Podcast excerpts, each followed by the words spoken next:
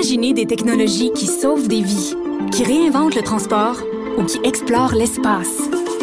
L'École de technologie supérieure en conçoit depuis 50 ans. 50 ans. Imaginez la suite.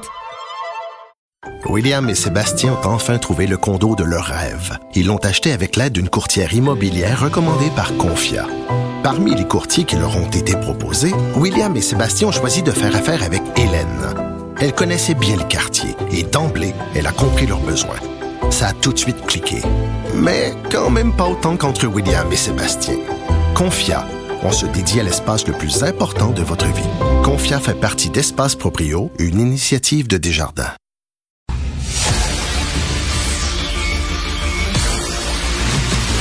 Jean-François Lisée. On va juste dire qu'on est d'accord. Thomas Mulcair. Je te donne 100% raison. La rencontre. C'est vraiment une gaffe majeure. Tu viens de changer de position. Ce qui est bon pour Pitou est bon pour Minou. La rencontre. Lisée. Mulcair.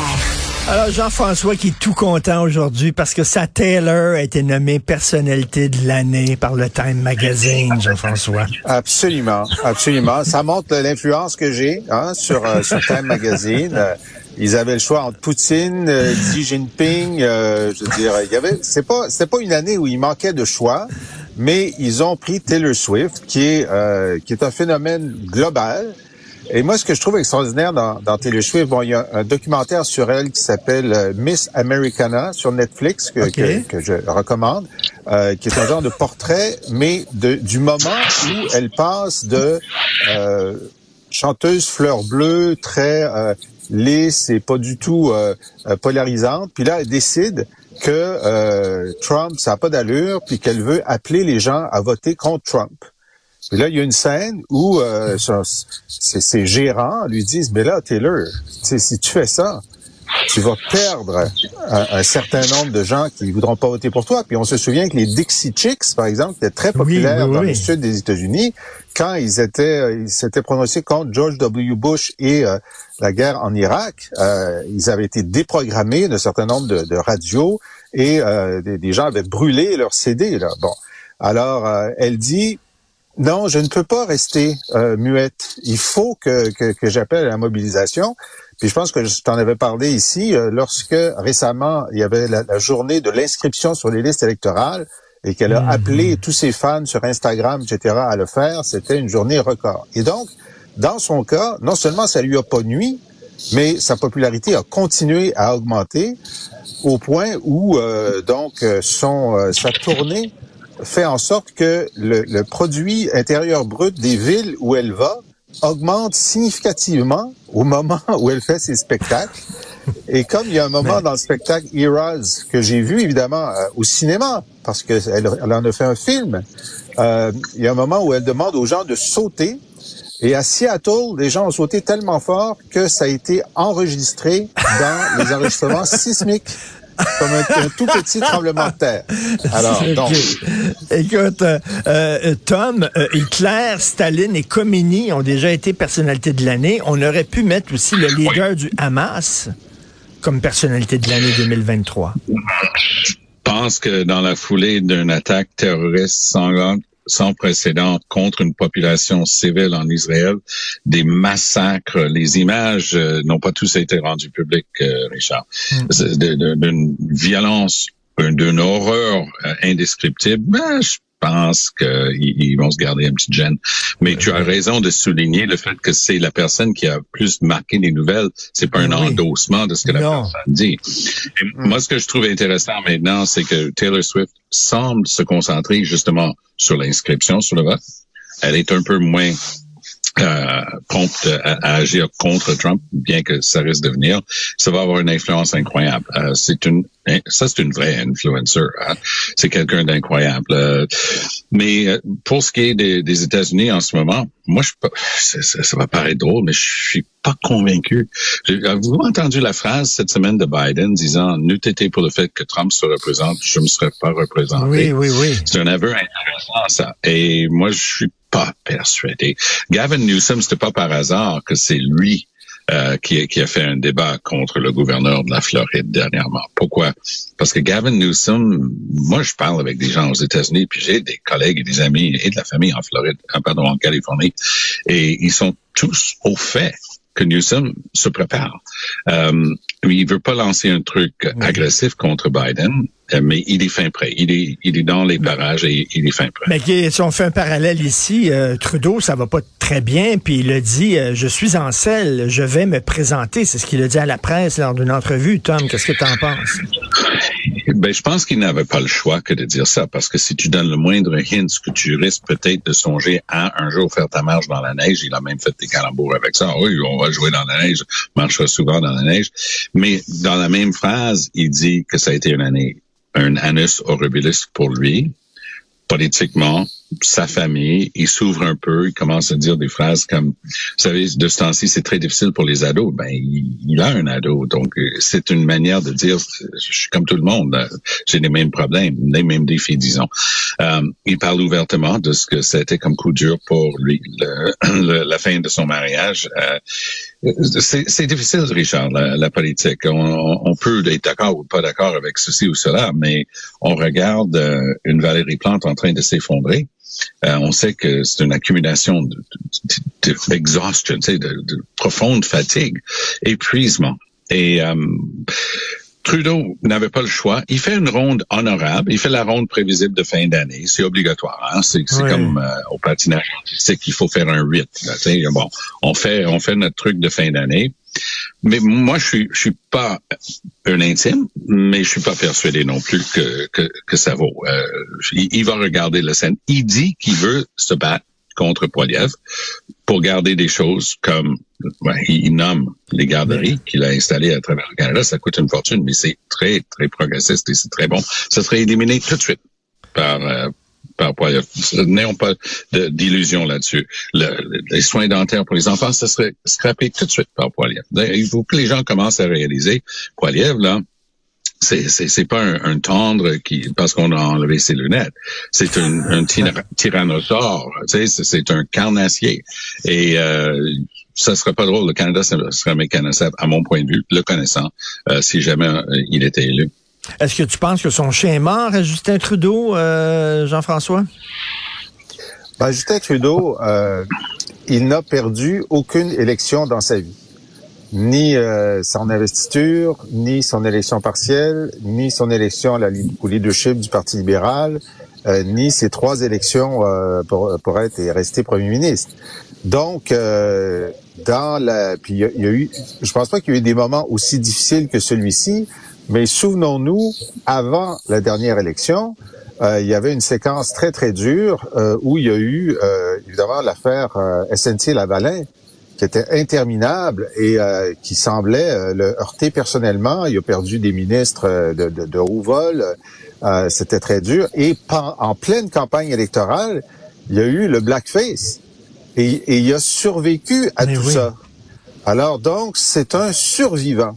Alors, pourrait-il survivre? Peut-être qu'il ne peut pas, mais il est convaincu qu'ayant survécu à tout le reste, il va survivre à Poiliev et c'est peut-être son dernier grand et sa, sa stratégie, c'est un peu de, de, de, de, rappeler, comme le dit euh, Tom tantôt, euh, il a l'air gentil comme ça, Poiliev, avec ses documentaires, mhm. puis euh, parce que, bon, maintenant, il se, se présente de, de, de, façon un peu plus modérée, mais dans le fond, d'essayer de, convaincre les Canadiens que c'est un, un gant de fer dans un, dans une main de fer dans un gant de velours. C'est sûr. Alors donc, ce qu'ils espèrent, donc si, si évidemment, à n'importe quel moment, jusqu'à six mois d'élection, il peut décider de s'en aller. Ok? Mais s'ils décident de rester, ce qu'ils vont faire, euh, d'abord, ils espèrent que l'inflation va se calmer considérablement. Ils espèrent que les taux vont commencer à descendre avant l'élection, donc dans, dans deux ans. Euh, et puis là, l'élection va se jouer sur est-ce que vous voulez le clone de Trump ou euh, le gars euh, qui pense à vous, qui est, qui est imparfait, euh, qui, a, qui, a, fait des gaffes, mais comparez-le comparez -le au clone de Trump. C'est ce qu'ils vont dire. Moi, je pense que c'est injuste. Là. Trump, il y, a, un hmm. problème de santé mentale. C'est pas le cas mais... Ils ont, ils ont fait ça hier. ils ont envoyé Karina Gould pour parler contre le filibuster que les conservateurs sont en train d'organiser à la Chambre des communes. Et c'était tellement déconnectée de la réalité. Elle commence à faire une comparaison entre un, filibuster de fin de session, puis on a tout le monde qui a fait de la politique connaît ça, c'est classique. Et il n'y a pas, de quoi fouetter un chat avec ça. Mais elle est devant les micros hier soir. On était live, je faisais ça à la télé euh, du côté CTV. anglophone. Et là, tout d'un coup, elle commence cette comparaison-là, puis ça tenait pas la route. Elle dit, ben c'est comme les républicains qui, voulaient faire tomber le gouvernement ou arrêter de financer les États-Unis. C'est la même chose. Ça aucune commune mesure. C'est une belle chicane sur une taxe carbone. Mais on sent que le mot d'ordre chez les libéraux, c'est d'essayer de les coller à Trump. Mais est-ce que je peux juste dire une chose? Il y a une personne qui risque de déranger ce calcul, il s'appelle Donald Trump. Parce que si Trump est le président des États-Unis en 2025, lors des prochaines élections, probablement en 2025, ça pourrait même être 26, constitutionnellement, euh, je suis pas sûr que Trudeau euh, va pouvoir continuer de tabasser Poiliev en le comparant au président du moment aux États-Unis. C'est un problème. Je, je, veux vous entendre. Euh, C'était pas prévu dans notre conversation, mais avec vous, je peux vous lancer euh, sur toutes sortes de sujets, puis euh, vous euh, prenez la rondelle au vol, le ballon au vol. Un, texte dans le Devoir de Louis Bernard. L'auteur est ancien secrétaire général du gouvernement. Un texte très intéressant. Je pensais à Tom en lisant ça, mais je vais commencer avec Jean-François. Assiste-t-on à l'émergence des English Québécois? Et M. Bernard dit, il y a des anglophones qui sont au Québec. Arrêtez de dire que ce sont des Canadiens anglais qui vivent au Québec, ce sont des Québécois à plein titre. Et il dit un nombre grandissant de Canadiens des autres provinces choisissent volontairement d'immigrer au Québec en raison notamment de sa qualité de vie, de sa créativité artistique et du caractère plus égalitaire de la vie sociale. Ce sont déjà en arrivant des amoureux du Québec ce sont des English Québécois et pas des English Canadians. Qu'est-ce que tu en penses, Jean-François, de ce texte-là? Ben, J'ai lu le texte hier, puis Louis, Louis Bernard est, un ami, puis un monument. Hein, euh, et euh, je veux dire, ce qu'il dit n'est pas faux, parce que il y en a. Puis euh, au, cours des décennies, en fait, les Anglo-Québécois qui ont choisi de rester au Québec alors que des membres de leur famille partaient à Toronto, d'abord c'est un choix de rester. Euh, ils, ont une, une, culture québécoise. On avait fait un grand sondage quand j'étais à l'actualité où on comparait les, les Canadiens anglais de, de l'extérieur du Québec, les Québécois francophones et les Québécois anglophones, puis on se rendait compte que sur beaucoup de valeurs, les Québécois anglophones étaient à mi-chemin entre hmm. les deux. Donc, il y avait une distinction très nette. Maintenant, sur le fait qu'il y a des Anglos qui déménagent au Québec, c'est surtout euh, à, à, il, déménage à Gatineau. Gatineau devient une banlieue d'Ottawa euh, et euh, la, leur connaissance du français est, assez restreinte. Et il y a beaucoup de gens aussi qui déménagent dans le dans le Myland. C'est un c'est un phénomène qu'on voit depuis quelques mm-hmm. années, y compris des États-Unis. Euh, mais disons que l'acquisition du français, euh, je veux dire, est imparfaite. Alors, ils déménagent dans le Myland, ils déménagent pas au Québec. Et il y a une identité montréalaise, anglo-montréalaise, plus qu'anglo-québécoise. Je veux dire ça comme ça. OK. Tom? Ben, moi, j'ai toujours su que c'était le cas. Louis Bernard, effectivement, est un gars incroyable, euh, vraiment des états de service à l'État québécois qui sont hors pair. Et, et c'est une observation tout à fait juste. Et en fait, c'est le bout qui, qui choque beaucoup de d'anglo-québécois, c'est-à-dire que on est quand même pris pour cible et on l'a senti avec l'histoire euh, des, des, frais de scolarité. Euh, Pascal Derry était paumé là-dedans. Je ne vais pas la blâmer complètement à elle parce que c'était du très mauvais travail par son staff. Presque tous les chiffres qu'elle a donnés étaient, ont été décortiqués, c'est faux. Tous les calculs étaient faux. McGill a révélé hier qu'il y avait une diminution de 10% McGill parle même de déménager des parties de ces opérations dans une autre province, mais que le, le principal, on appelle le recteur de McGill le principal, que le principal évoque cette possibilité-là. C'est déjà complètement dingo. Je crois que Legault s'est bien rendu compte de la folie de, de ce qu'il a proposé, mais il, il, il, peut il peut pas céder trop parce qu'il a le PQ qui lui souffle dans le cou. Alors, il, il essaie de faire quelque chose qui a de l'allure. Les universités ont mis beaucoup sur la table pour apprendre le français, ce qui est un move qu'il faut louer. Il faut vraiment mm. saluer cette idée-là, parce que c'était pas normal de venir vivre et étudier quatre ans à Montréal puis pas apprendre le français. Donc, ils, vont corriger ça. Concordia est dans les câbles financièrement. McGill et Concordia se sont fait baisser leur cote de crédit par Moody's. Ça va être très difficile pour eux autres de, continuer sur leur euh, air, d'aller. On a découvert cette semaine que Dubé a été piégé par les fonctionnaires de la santé qui lui ont proposé un truc qu'il n'avait pas compris. Jean-François et moi, on a eu l'occasion d'en parler. Il a reculé là-dessus hier en s'excusant, disant je, je l'ai pas vu. Il dit c'est, de ma faute. J'ai, pas compris ce que ça représentait. Donc on dit death by a thousand cuts. C'est mille petites coupures comme ça. Les gens disent, voulez-vous arrêter de nous faire chier? On n'est pas vos adversaires, on n'est pas des ennemis. On vit ici depuis des générations et des générations. Arrêtez de casser du sucre sur le dos. Rapidement, euh, Jean-François, est-ce que tu, tu, tu es d'accord que dire, euh, certains euh, anglophones qui vivent au Québec ont aussi, euh, à leur façon, euh, le fleur de lys tatoué sur la peau? Est-ce que tu dirais Ben oui. ça? Ben, je dirais, euh, le fleur- plus, encore là, plus Montréal que le fleur de lys. Ils sont amoureux de Montréal d'abord, OK? Mais, puis c'est déjà ça. Mais moi, j'ai été ministre responsable des Anglos pendant 18 mois et, euh, et j'ai pu voir euh, d'abord, euh, donc, l'expérience personnelle de ceux qui ont vu des membres de leur famille puis le- leurs amis partir et qui ont fait le choix de rester. Et ça, ils disent ça, les francophones, vous vous rendez pas compte, là, que nous, on a fait le choix de rester, même si c'était déchirant, et euh, on, on, on, on soit pas d'empathie pour ça. Puis en plus, quand on était jeune, bon, dans les années 60, on était des anglos, puis on parlait, on pouvait commander un café en français. On a tous appris le français. On a euh, mis nos enfants dans l'immersion en français. On a accepté la loi Beaucoup à 101. On n'est pas pour. Et, et beaucoup à l'école française. On- On n'est pas pour la loi 101, mais on tolère. Puis donc, on a fait un grand chemin. Puis on n'a pas l'impression que vous appréciez le chemin qu'on a fait. Alors ça, c'est d'une Oui, puis- sincérité absolue. là. Ri- C'est c'est bien dit, Jean-François. Richard, je vais te donner un exemple concret. Dans la loi 101, il y avait une disposition qui a été écrite. Je connais le gars qui l'a écrit. Je travaillais avec lui longtemps au Conseil de la langue. C'est Michel Spaller. Et c'était à la demande du docteur Lorrain. Il y a beaucoup de parents qui sont venus dans le temps des audiences sur la loi 101, la loi 1 au, au début, qui disaient un instant, nous, on a fait le choix d'envoyer nos enfants à l'école française parce qu'on disait que c'était mieux que quoi que ce soit d'autre. Ils feront leur choix après puisqu'ils parlent anglais à la maison.